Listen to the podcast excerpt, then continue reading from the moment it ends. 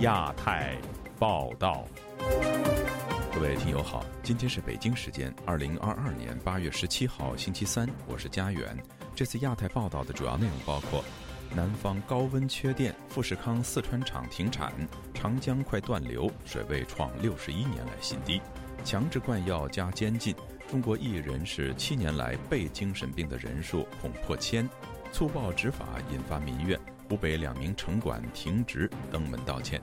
中国公布第二波所谓台独顽固分子名单，台湾的驻美代表肖美琴榜上有名。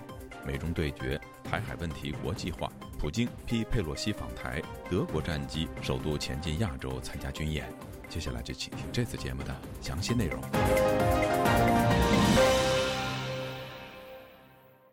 中国浙江、安徽及四川等地电力供应严重不足。实施限制供电的临时措施，限电是红海集团富士康成都厂区十五号开始停产到二十号。电力不足的同时，还出现了干旱，长江水位低于一九六一年，面临断流的危险。而三峡水库的水位仅有一百三十五米，低于正常蓄水量三十米，低于过去四年的百分之四十。以下是记者古婷的报道。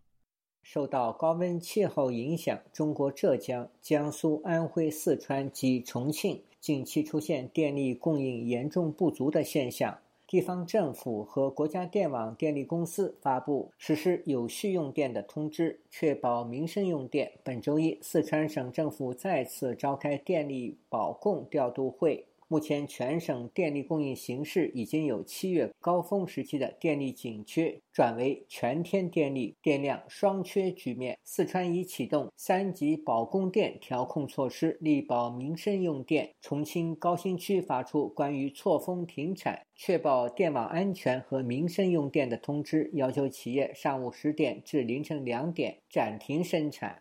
江苏宜兴时事评论人士张建平周二接受本台采访时表示，近期南方多地出现用电荒，与高温天气有关。他说：“因为现在出现的是从未有的高温，像我们这个长江三角洲地区，恐怕历史上还没有过。而且它伴随着高温呢，它是呃干旱。”按道理，现在八月份是汛期呀，台风一阵一阵过来，今年这种气候非常异常。至于当局为何要采取限电措施，张建平说：“现在它主要限的是工业用电，那么这个呢，我认为是，呃，政府是对的，它首先要保民生，就是居民用电啊。”四川各地采取限电措施，影响了工业生产用电。中国媒体周一深夜报道。富士康成都十五日起至二十日限电，仅保留百分之二十的电力保安负载，全厂暂停生产。生产线员工也收到了休息通知。红海周二表示，目前影响不大。据公开资料显示，富士康成都厂区也制造组装苹果穿戴装置、平板电脑以及笔记本电脑。近期，安徽、江苏等多地出现摄氏四十度高温天气，有些地区的地表温度达到七十度。加上旱情严重，长江和三峡水库水位急速下降。据中国气象部门通报，七月份以来，长江流域沿线多省市持续少雨，最高气温接连突破历史极值，导致长江水位持续退落，出现汛期反枯的罕见现象。长江干流及洞庭湖、鄱阳湖水位较常年同期偏低四点五米至六米，均为有实测记录以来同期最低。中国水利部周一发布消息，七月份以来，长江流域降雨量较常年同期偏低少四成，为一九六一年以来同期最少。而长江三峡水库蓄水量降至一百三十五米，正常蓄水水位一百七十五米。南京一位业内人士吴女士告诉本台，长江水位越来越低，直接影响下游用水。她说：“七月份的时候，广东那边已经限电了。”那边已经居民呃一天有多少个小时是不能开冷气啊？四川发了工厂工业停工五天嘛，因为他们现在都不发统一文件的嘛，都是就是个别通知啊。而且现在很多小的发电厂他们就不愿意去生产嘛，因为生产一度电就亏一度电嘛。吴女士说，因为长江流域水位下降，水力发电已经停止。现中国水利部新闻发言人、水旱灾害防御司副司长王章立周一表示，针对可能出现的旱情，提前规划长江中下游三峡、丹江口等五十一座主要水库蓄水调度，为抗旱储备水源，适时为下游补水，减轻干旱影响和损失。据中国气象局通报，今年入伏以来，全国有一百四十一个国家气象站。日最高气温达到四十度以上。自由亚洲电台记者古婷报道。近年来，中国陆续传出维权人士及异议人士被精神病的事件。一些维权人士神志清醒，却被中国政府声称得了精神病，遭警方强行带进精神病院治疗。在医院内，他们遭受精神及肉体上的虐待。究竟中国有多少维权人士曾经被精神病？他们又有怎样的悲痛的故事呢？请听本台记者唐媛媛的报道。上访维护自己的权利，就是精神状况出了问题。这很可能是中国独有的特色。它发生在四川维权人士黄定斌一家人身上。黄定斌的儿子黄勇在采访中告诉本台记者，他与他父亲被精神病的遭遇。说简单点嘛，就是说我们我们这个问一下这个这个。说简单一点，我们当时就是维权上访。要落实干部待遇，频繁昭雪。我父亲是零八年的九月五号被关在精神病院四十三天，而黄勇自己也被连坐，碰到相同的遭遇。他不止一次被送到农家乐疗养。他说：“我是二零一一一三年，呃，被关在那个……我是二零一三年被关在当地的农家乐九天，二零一七年也被关过，二零一六年也被关过。我和我父亲被关了很多次。”被精神病出院后，人生再难如常。黄勇说：“父亲出来后便被软禁在养老机构。我父亲就是零八年到成都去上访。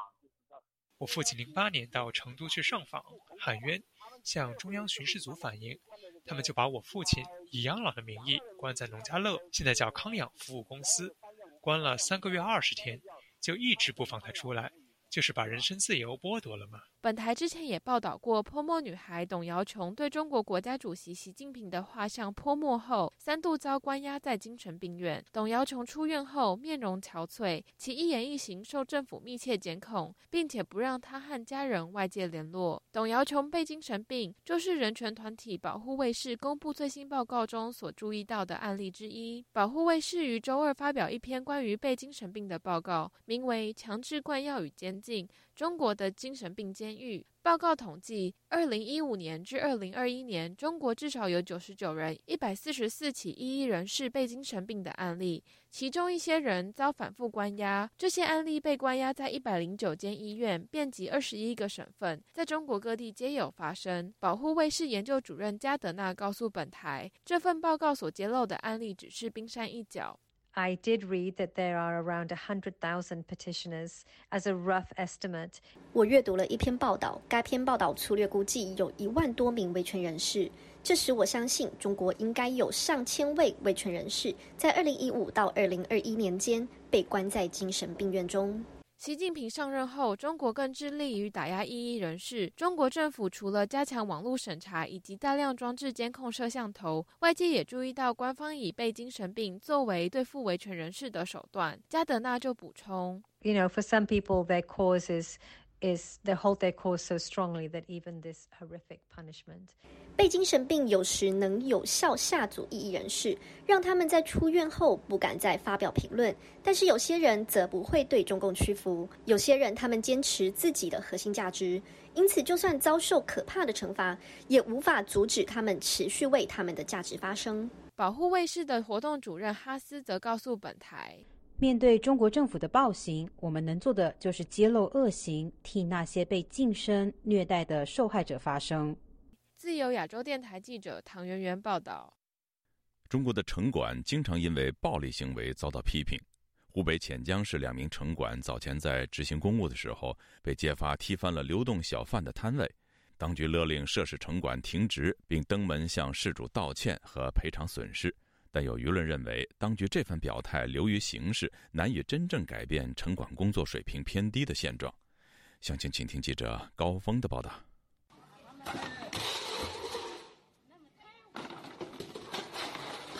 上载到互联网的视频显示，事发时两名佩戴证件、身穿便衣的男子没有和小贩进行沟通，二话不说就踢翻小贩的摊档和桌子，食物和餐具应声落地，小贩破口大骂，两名男子没有理会，转身就走。视频流出后，舆论沸腾，有网民形容，与其说这是执法。倒不如说两人是土匪，有人则嘲讽说，到现在都不知道城管到底算不算执法部门。北京律师黄汉中认为，中国大陆不少城管由临时工出任，是执法水平偏低的主要原因。很难杜绝，即使是正式职工，他们的文化水平都比较低。呃，因为各种原因进入这个部门的啦，这个过去素质都比较低。这些临时工呢，大多是找不到工作，那这个临时工费用比较低，很多地方的临时工，说实在的，那就是一种最低收入。中国人有一种很根深蒂固的优越感，这些人既然素质又很低。但是穿上了这个制服，他就有一种优越感。据了解，涉事城管隶属园林街道综合执法中心第二大队。舆论发酵下，执法部门发通报说，为防人员聚集和疫情传播，城管部门上星期展开执法行动。又承认涉事两名城管处置不当，存在不文明执法行动。已把涉事城管停职，涉事两人登门向事主道歉，并且赔偿相关经济损失。观察人士林生亮认为，当局所谓的道歉和停职处分只是表面功夫。道歉有用啊？有用的话，他就不需要道歉了。而且他们经常会以是呃，任何出事情的时候，他就会说这是临时工做的事情。啊，把临时工开除了，就等于说根本上是没有去进行一个实质上实实质的一个处理嘛？处理，这是他们内内部的那个游戏规则。比如说把他开除了，啊，回应社会的关切，开除了他是实际上他又把他调到另外一个呃管辖的范围内去继续上班，实际上不影响他到到另外一个街道去进行执法。中国大陆民众对城管人员一向没有好感，认为他们执法不公，经常恃强凌弱。为了提高执法水平，中国住建部2017年曾发文件，要求城管必须配备执法记录仪，全程记录执法过程。异议人士林生亮去年七月在深圳一个市场免费为老人和小孩理发的时候。曾遭城管人员驱赶并没收理发工具，执法过程中林生亮脚部受伤。他认为执法记录仪对于防范暴力执法作用不大。呃，但是从这个实施之后的效果来看，呃，并不明显。在暴力执法的过成本是非常低的。作为一个民众，你需要调取执法记录仪的录像是非常困难的。我们。民众是根本上没办法去对这一块去进行监督，在作为城管，他们也没有规定，他们不带执法记录仪会怎么样，所以当时一进来就抢东西。呃，后续我们报警了，警察作为他们是一个同级执法单位，他们没有又没有监督他们的一个呃义务，所以不了了之，也可以反映出他们即使有执法记录仪，但是。收效甚微。律师黄汉忠表示，中国的城管制度存在重大缺陷，尤其是城管的经费部分来自对小贩的罚款。他认为，管制城管透过执法图利，有助减少城管与民众之间的矛盾冲突。自由亚洲电台记者高峰，香港报道。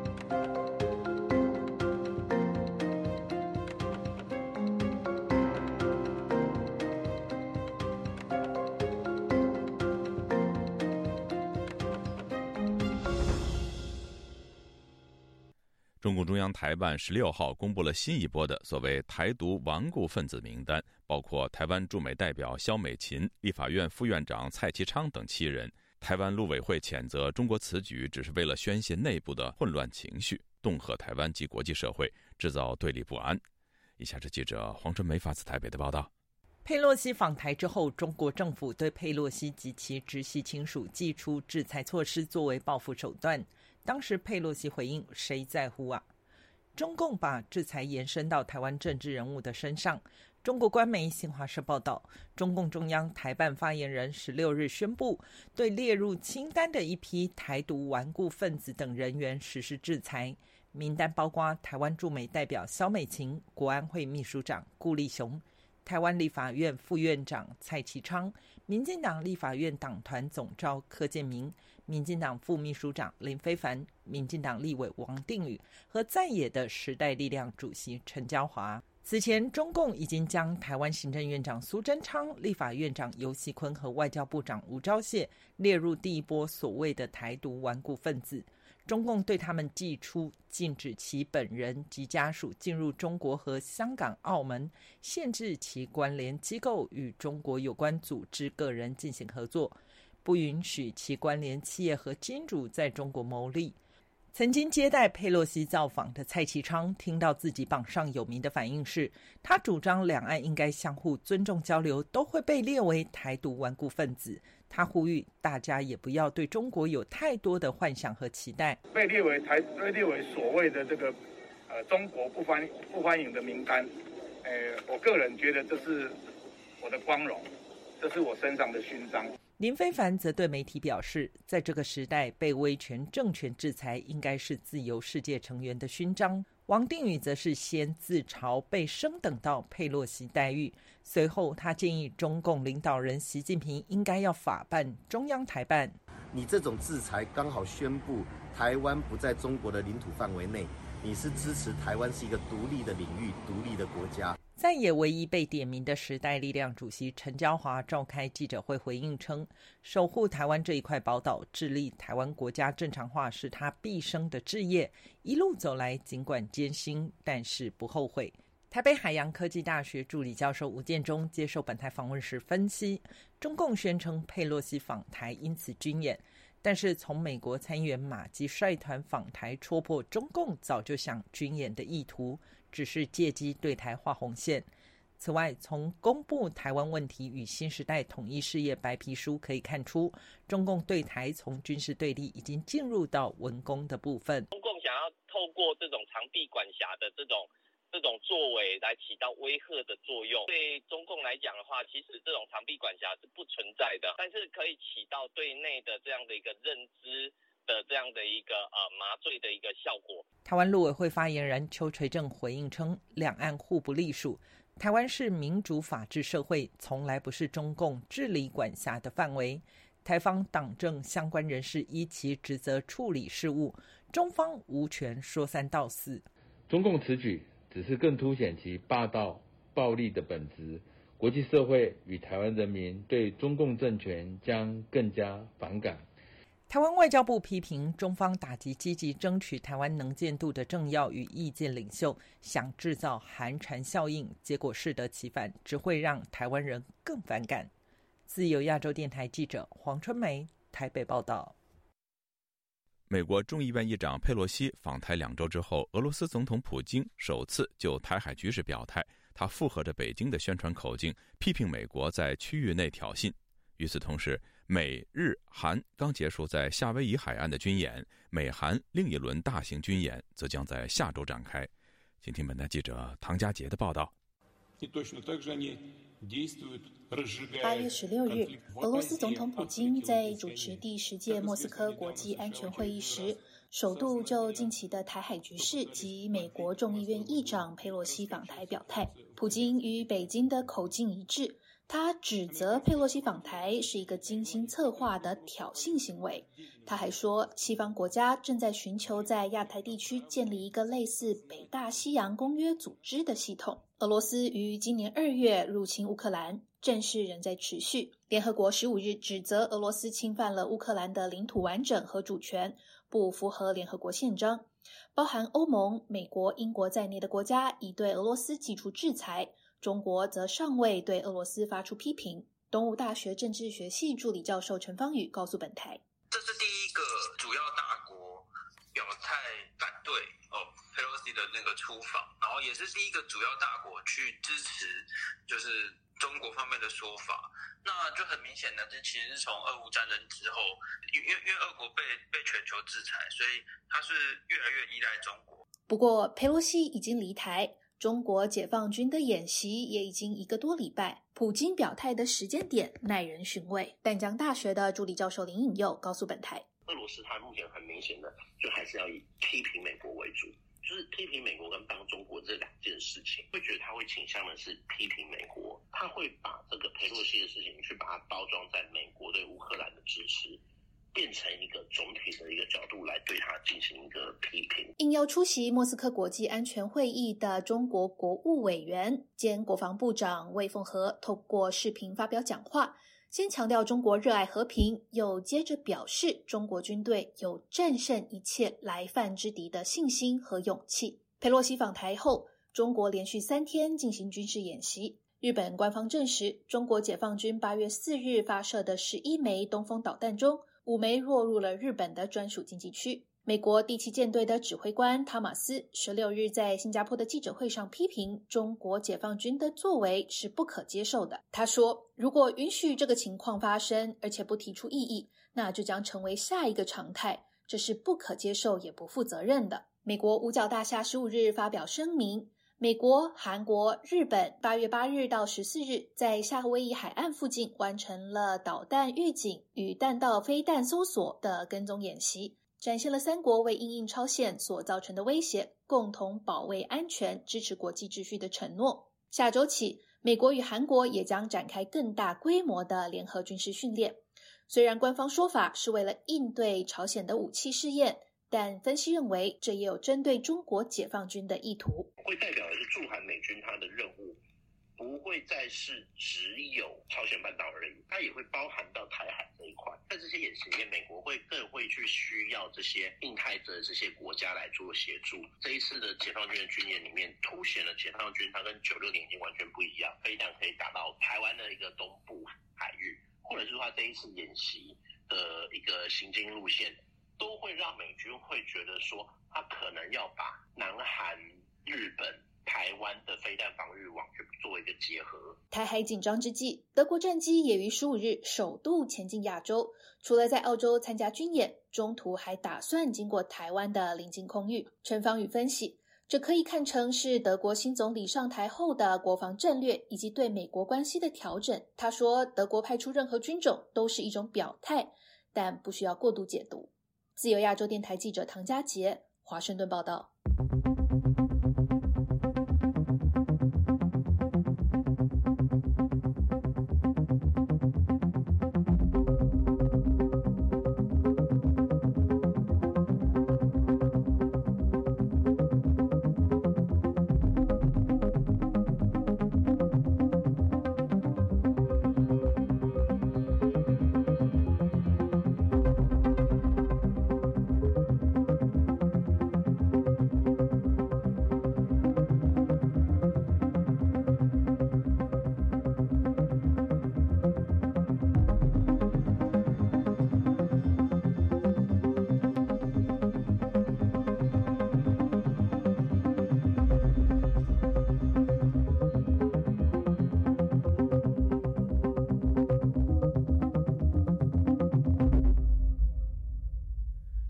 在台海频频军演，除了制造紧张局势，也让东南亚国家提升了对中国的警惕。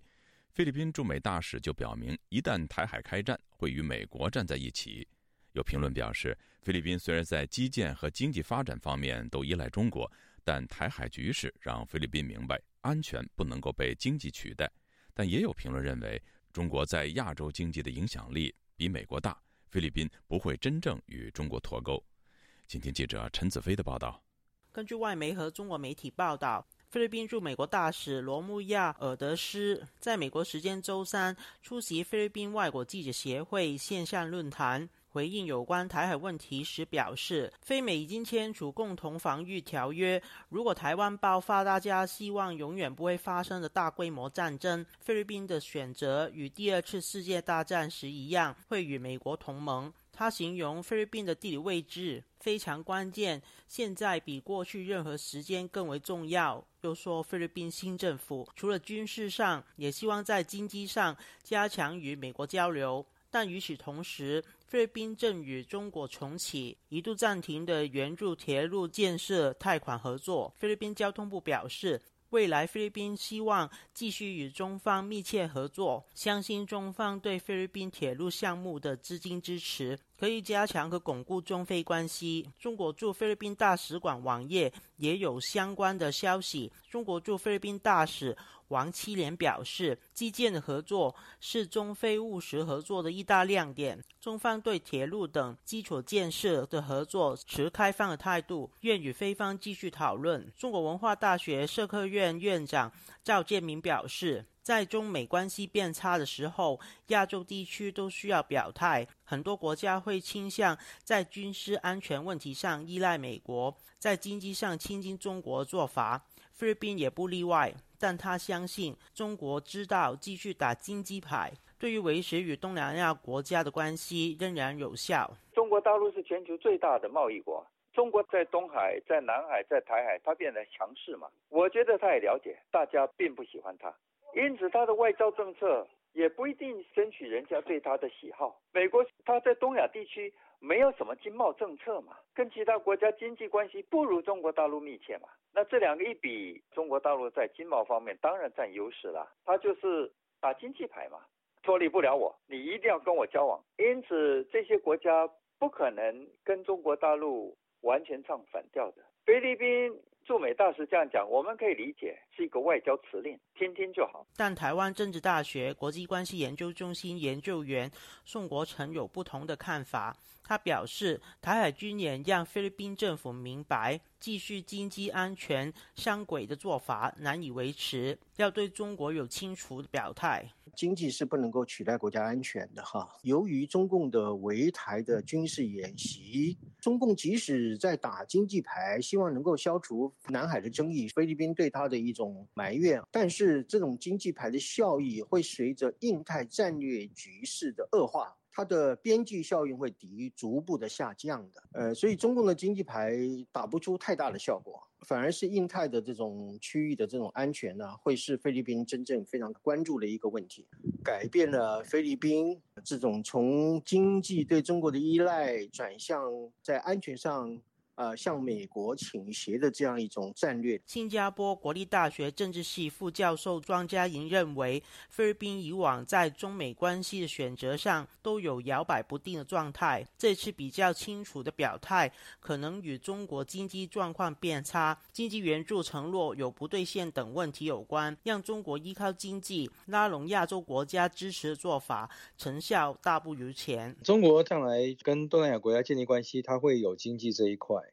菲律宾和其他东协国家，呃，面对现在的全球性经济挑战，呃，它是有一定的压力，希望说能刺激自己的经济成长。不过，中国之前因为有一些合作案，啊，碰到就是说有跳票，像菲律宾，可是在泰国啦、印尼也一样，也会影响到中国这些计划的公信度也的原因，也包括中国现在内部的经济问题，中国是否能？对外做大量的投资，可能比以前相比的话，伙伴国可能会有更多的疑虑了。但他表示，此举不代表菲律宾政府以后不会因为其他原因在思考和调整与中国的关系。就亚洲电台记者陈子飞台北报道。美国联邦参议院外交委员会亚太小组主席马基率团访台。解放军东部战区十五号随即宣布要在台湾周边实施演练。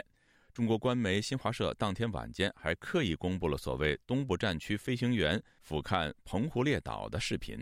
有专家解读，这只是制造战斗文艺的效果。以下是记者黄春梅发自台北的报道。美国参议员马基率领两党代表团访台，离台后发布新闻稿指出。在会见台湾总统蔡英文、外交部长吴钊燮和立法院外交及国防委员会成员广泛交换意见。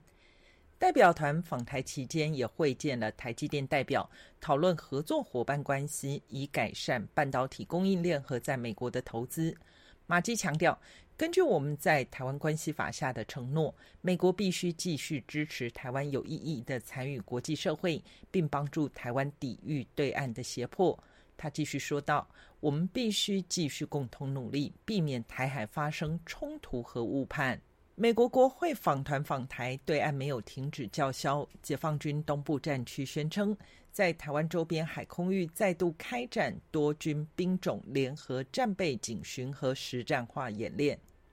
台湾外交部发言人欧江安十六日在例行记者会回应重申，接待来访的外国国会议员。完全是民主国家间正常交流的常态性活动。中国以此为由发动危险的军事挑衅，实属荒诞野蛮。外交部我们严厉的谴责中方的军事的挑衅的行为，而且不断的制造危机。我方也严正的告诫中国，要立刻停止升高区域的紧张情势。同时，我方也吁请国际社会共同谴责中国。非理性的军事造进行为。然而，中共的武赫宣传意味多了几分。第一时间，多数媒体都以“又要演习”当标题。除此之外，新华社在十五号当晚也释出一段三十八秒所谓东部战区飞行员俯瞰澎湖列岛的视频。台湾前空军副司令张延廷对本台表示，中共的目的是为了大内宣，传递到宝岛巡防，澎湖也算台湾的一部分。画面制造战机已经到了台湾上方，澎湖近在咫尺。回家之后可以当做他的战果，对这一次演习有所交代。是对他内部做威宣，他对台湾没有效果的，因为会适得其反。台湾国防安全研究院所长苏子云告诉本台，这是地球物理现象。飞机在六千公尺高的位置，按照地球曲率可以看到一百多公里外。所以，解放军故意制造这种图片，绝对不等于中国战机已经到了台湾领空。他举例，许多摄影爱好者都知道，想拍澎湖花火节，只要到阿里山石桌一千五百公尺高就能拍到。战斗文艺的意思就是说，其实没有实际的意义，但是他会把那一种就是说要宣传的东西放在里面，变成一种宣传风格的报道。苏子云指出，这就像东部战区用词非常精准，是演练而非演习。但是媒体第一时间都跟着用上“中共又要演习”，这也达到了他所要的效果。台湾民众对中国文攻武赫见怪不怪，也反映在民调数字上。尽管天天都有战机飞越海峡中线。根据台湾民意基金会最新民调显示，五成三台湾民众不因美国众议院议长佩洛西访台引发中共大规模军演而后悔他的来访。此外，七成八民众并不害怕中国军演，仅有一成七民众表示害怕。自由亚洲电台记者黄春梅台北报道。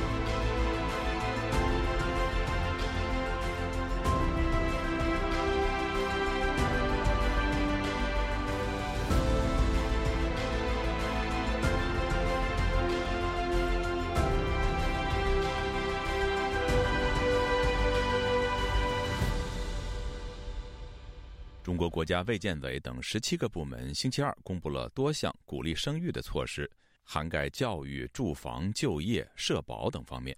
不过，有网民指出，女性必须承担生育后的负面影响。还有人认为，生不生孩子是经济问题，A 四纸解决不了生育率。请听记者陈品杰的报道。为了刺激生育率，中国国家卫健委、国家发展改革委等十七部门八月十六日发布了指导意见，进一步完善和积极落实生育支持措施，包含住房、就业、医疗、教育等多方面。根据此意见，中央和省级政府需增加生殖健康支出，并改善托儿服务，同时要求地方政府实施积极的生育支持措施，包括提供补贴、退税和更好的医疗保险。以及为年轻家庭提供教育、住房和就业支持，这些措施在互联网上普遍得到网民看好。不过，也有许多网民表示，生育问题是经济问题，年轻人没钱、没时间、没精力，再说白了就是钱，并指 A 四纸解决不了生育率，因为鼓励生育首先是个经济问题，不是个政策问题，不是说出台一个文件就能解决的。中国陕西社会学家、现任美国智库家庭研究所研究总监王文迪也认同这个说法。他在接受本台访问时就说：“最大的原因就是说他们为什么不愿意生，是因为他们说负担不起，主要是经济方面的原因。”中国的这个养孩子成本比较高，因为大家都有一个小孩，父母的对小孩的投资比较多。然后呢，都是在想，如果已经花这么多钱生一个小孩，再要生两个和三个，那不就是要 double triple 的 cost？很多家庭感觉承受不了。王文迪认为，中国政府应尽力改善家庭体系对于生育的支持，改善男主外女主内的传统观念，并降低生活和抚养孩子的成本。包含扩大产假、育婴假、提高生孩补贴等社会福利。除此之外，也有网民指出，生育的所有负面影响都是女性在承担，包含生理、心理、生活压力。女性生育之后，在职场的发展及公平性才是矛盾所在。现居纽约的中国妇权创办人张晶就表示，除了经济之外，女性社会地位没有受到保障也是问题之一。张晶说。中国社会现在的男女呀不平等的这个文化越来越严重，妇女是受压的一方。不管你采取怎么样的鼓励啊，或者是呃福利啊，给奖励啊什么的哈，那个东西对妇女在职场里面，妇女的社会地位就根本没有什么提高。张晶指出，无论政府提出任何的鼓励措施，对于妇女来说都是流于形式，无法解决根本上的担忧。他这么表示：对女性的这个社会地位哈，一点保障都没有。无论是在法律的层面上，或者是社会福利的层面上，还有人的文化和习惯呐这个层面上，对妇女都是不利的。所以总体来讲的话，要妇女生孩子，现在多生孩子，哎，那是太难了。要是我，我也不会多生。无独有偶，日前一条云南镇雄八孩父亲经济压力大，给县委书记留言求助的消息引发网民热议。这位父亲称自己是一个农民工，家里有八个小孩，七个在校读书，妻子常年带病，加上近年承包工程亏钱，难以维持孩子的生活费及开支。他投书当地政府寻求帮助。不过，地方政府回复称，该户人均年收入在一万元以上，名下有两房一车，不符合申请低保的条件。有网民就对这八位小孩的成长资源有限感到惋惜，但更多人引述当地政府回应指，他的家庭前面至少五名小孩都是女儿，恐怕有拼儿子的重男轻女观念，才造成育儿成本过重。自由亚洲电台记者陈品杰华盛顿报道。中国领导人习近平近来重提共同富裕，强调急不得也等不得，形势越复杂越要坚持党中央领导。学者解读是，习近平要防堵所谓反贫，也为自己坐稳二十大壮胆。共同富裕是否已经成为习近平拼第三任的维稳手段了吗？以下是本台记者夏小华发自台北的报道。中共党刊《求是》杂志十六号刊登中共总书记习近平最新文章，全党必须完整、准确、全面贯彻新发展理念。提到共同富裕是社会主义现代化的重要目标，实现共同富裕不仅是经济问题，而且是关系党的执政基础的重大政治问题。促进全体人民共同富裕是一项长期任务、现实任务，急不得，也等不得。习近平文中强调，要从政治上看问题，必须摆在更加重要的位置。越是形势复杂，越要坚持党的全面领导和党中央集中统一领导。要继续深化改革开放，要统筹中华民族伟大复兴战略全局和世界百年未有之大变局。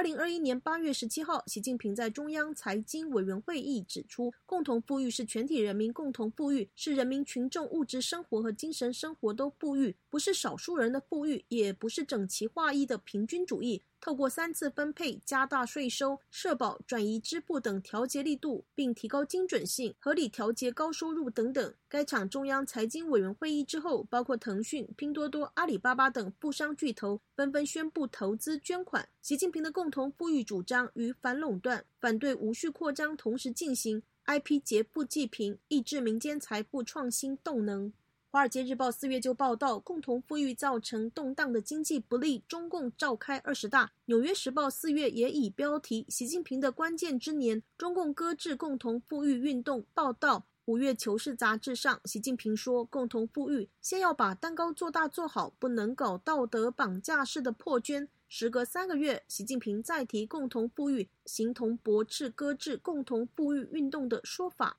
前《北京之春》杂志荣誉主编胡平接受自由亚洲电台采访，认为习近平必须不断的刷存在感，显示二十大之前他仍大权在握。尤其习近平宣称中国已经全面脱贫，但是疫情之下，他坚持动态清零，多省多城市封控静默，农民工无法干活，掉到了贫穷线之下。胡平说：“一些原来据说已经脱贫的地区，又出现了返贫的现象，又落到贫困线之下了。所以他当然说这个话的意思，要就希望呃抓紧时间把那些落到贫困线之下的那地区，赶快再把它拉上来。这样子，那么他到二十大他就可以夸耀的一个政绩。如果你这有些掉下去了，你你拿不起来，你个全面脱贫这个挂了个尾巴，没有完工，那你这个二十大你就不好说嘛。呃，全面脱贫。”现在是出了问题，各省分传烂尾楼，老百姓挤银行领不出钱，共同富裕不仅剥夺巨商财富，连中产阶级财产都出现了蒸发的迹象。共同富裕会否落得共同贫穷成为维稳的口号？台湾云林科技大学财务金融学系教授郑正炳。接受自由亚洲电台采访，给出肯定的答案。他的共同富裕不但不能够共同富裕，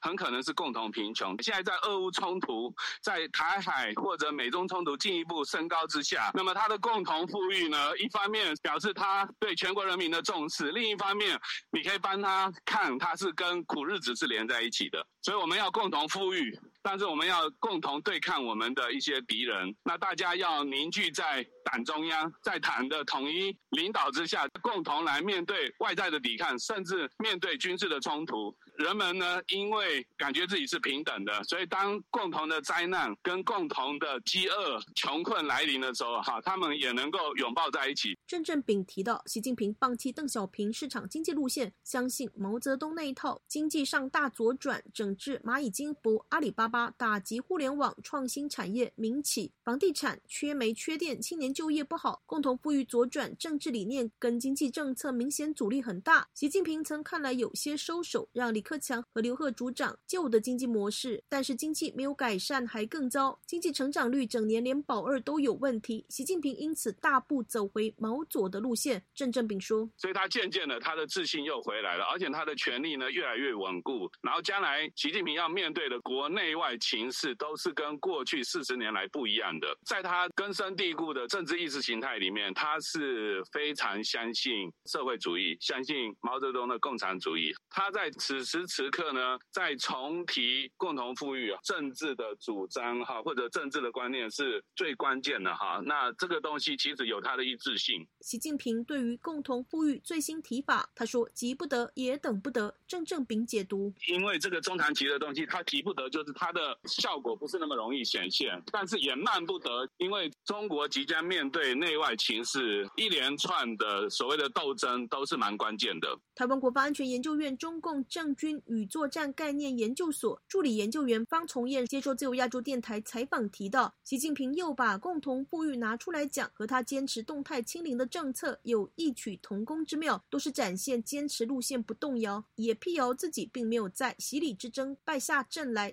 方从业还说，对台湾那个军演试着要让他告一段落哈，那剩下的我觉得是比较像是在恐吓哈，就是一些口头上的。那他确实看起来他试着要去收尾，是能不能顺利的收，或者是他这样做其实会引起更多的国际的反弹跟反制的行为哈。但是内部的政治的这个权力哈的斗争跟权力的转移即将要发生，所以他不得不还是要把注意力拉回内部。你说维稳也是要维护内部。所谓社会也好，更重要就是中共的精英政治里面的这个局面，他得要稳住，不然他这样子就随时都有可能就是被挑战成功。自由亚洲电台记者夏小华台北报道。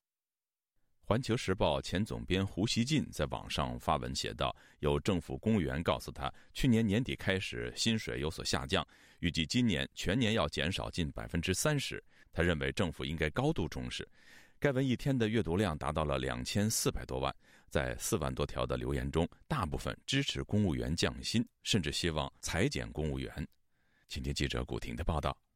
北京《环球时报》特约评论员胡锡进本周一发文，某地的两位公务员告诉他，他们从去年底开始薪水下降了，预计今年全年要减少近三分之一。不断有一些地方公务员降薪的说法，不知道这种情况的蔓延程度有多大。一些企业也出现降薪，至少在人们的印象中，如今降薪或者通过减少福利实际降薪，已经不是很个人的情况。不过，全国的退休金在继续上调，除了受冲击影响的服务业，薪水保持稳定的人数仍是大多数。该文称，部分公务员和企事业单位员工收入下降。应该引起国家的高度重视。薪水是所有职工的核心利益，它按理说只能升不能降。如果要推行改革，也应尽量在保持薪酬存量的基础上，通过提高目标，激励群体和扶助群体的收入，来实现新的平衡。吉林网民刘芳周二接受自由亚洲电台采访时表示，政府机构臃肿，公务员办事效率低下，许多人应该被淘汰。他说：“减工资就应该为他减员，要么这公务员干嘛？也没有什么事儿，一天都闲着。你负债这么多，你还不给他减减公务员？老百姓负担多重啊！纳税人拿钱养活他们，他们什么贪污多少多少亿？公务员就应该减员，减工资算个屁！”截至周二中午，上述文章获得两千四百多万阅读量，其中十五万人点赞，四万多人留言。一位留言者写道：“公务员确实不应该降薪，应该精简掉三分之二的人，这样效率更高。”另有北京网民留言：“胡锡进，你单位工作餐多少钱一份？公务员收入应该和财政收入水平以及社会平均的工资相适应，理性回归。”北京居民郭丽对本台说：“国内经济下行，各行各业都在降薪或裁员。”他举例说：“我有一个朋友哈，他原来比如说挣一万块钱哈，因为发不出工资了，让他下岗了。那么后来就找到了一个新的工作，也是原来那个岗位，他的工资只是原来的三分之一哈，就三千来块钱。公务员减薪啊，他是大势所趋哈。”中国究竟有多少公务员？中国政府的财政供养人员数据一直是社会关注的焦点，不过官方从未系统公布。二零一六年五月三十日，中国人社部公布了二零一五年度人力资源和社会保障事业发展统计公报，显示，截至二零一五年，全国共有公务员七百一十六点七万人。上述数字指政府系统工作人员，比如人大、政协、政府法院、检察院等机关，除公勤外的人员，不包括事业单位工作人员。学者认为，中国公务员人数看似不高。而且低于美国二零一五年政府公务员人数两千八百万左右。但是，北京改革和发展研究会会长陈建提供的一个最新数据是，到二零一四年底，中国财政实际供养人数远超过六千四百万。时事评论人士李阳表示，多地公务员减薪是因政府的财政收入减少，而公务员的资薪待遇优厚，他支持减薪。他对本台说。我认为是应该要减，因为公务员的待遇太好了，尤其是拿着我们纳税人的钱自己给自己加薪。现在你们首先减薪就是你们这些人，一个要加薪，二个要把许多的那种可有可无的岗位也划出去。他们这里面是裙带关系，盘根错节。李阳说，地方政府依靠卖地收入维持财政支出，随着中国房地产市场疲弱。土地卖不出去，政府收入自然减少，唯有减少公务员薪水。他预料，地方政府下一步应对方法是机构精简，减少不必要的支出。这意味着依靠土地财政维持运作的时代将成为历史。自由亚洲电台记者古婷报道。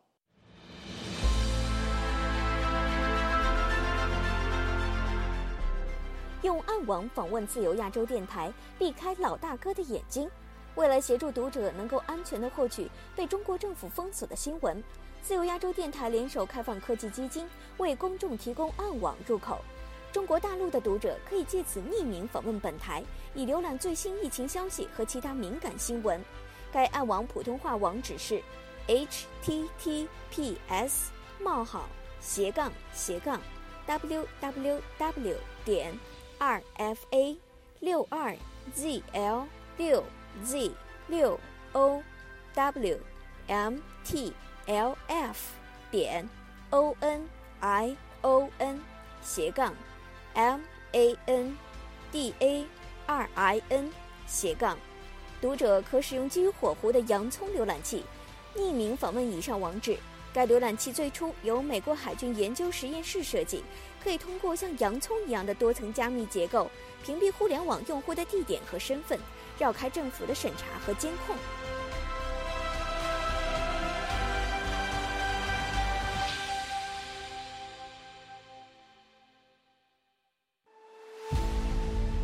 如今，习近平下令打破惯例，安排赵克志赶在中共二十大召开至今还有四个月。公安部还有一个习近平的嫡系，叫孙新阳中。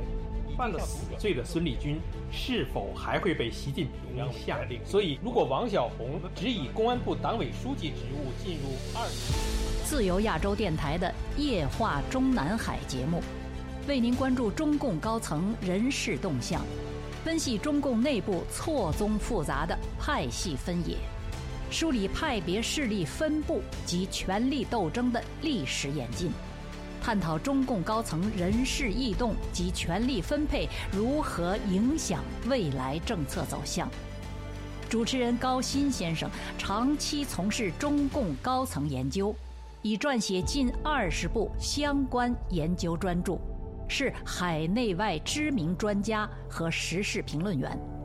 敬请关注《夜话中南海》节目。中国的民主人士依然坚信真理，运用非共产主义世界的内部政治和社会改革的力量。海洋升温还有酸化，海洋生物多样性已经。那么毛泽东的文革就确实可以跟斯大林的大清洗。中国近年来对俄罗斯的援助金额相当于对非洲各国总和。亚太时政历史构成，异议者见地，弱势者心声，兼听则明。听自由亚洲电台播客，了解中国多一点。苹果、谷歌及 Spotify 等各大平台均可订阅，免费收听。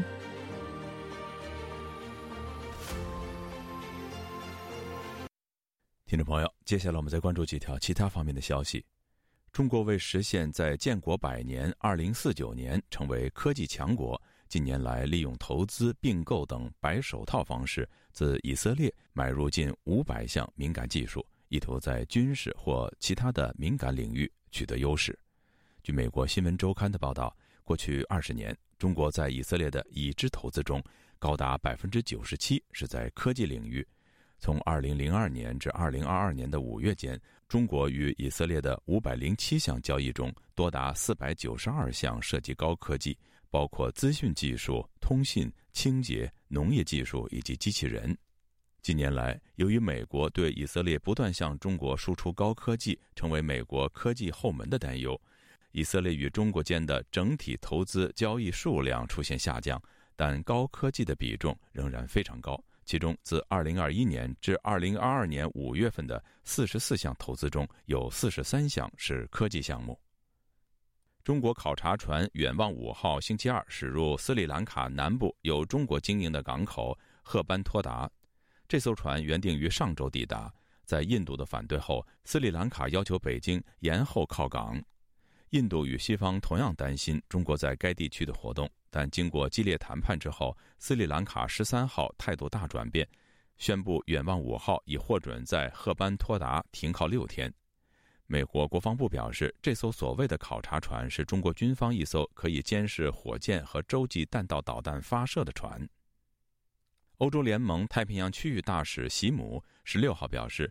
区域地缘战略竞争加剧之际，欧盟正努力通过经济联系和新的安全承诺，加强在太平洋的影响力。西姆表示，为提高区域影响力，欧盟将提供更多的经济机会。听众朋友，这次的亚太报道播送完了，谢谢收听，再会。